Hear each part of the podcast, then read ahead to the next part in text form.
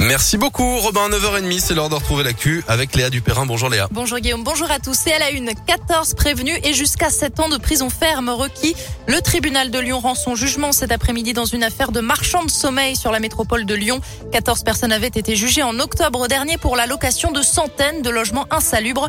Le procureur avait requis 7 ans de prison ferme et 100 000 euros d'amende à l'encontre de l'organisateur présumé de ce réseau. Des peines allant de 6 mois avec sursis à 5 ans de prison ont été demandées pour les 13 autres personnes poursuivies.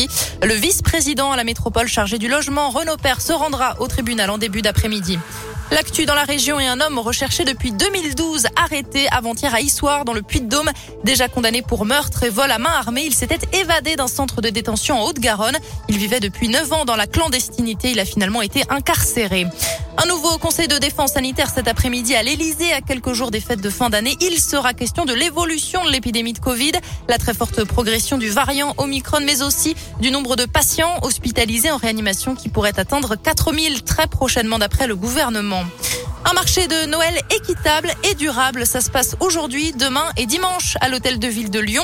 Au programme de cette sixième édition, des stands de commerçants lyonnais et labellisés pour leur démarche éco-responsable.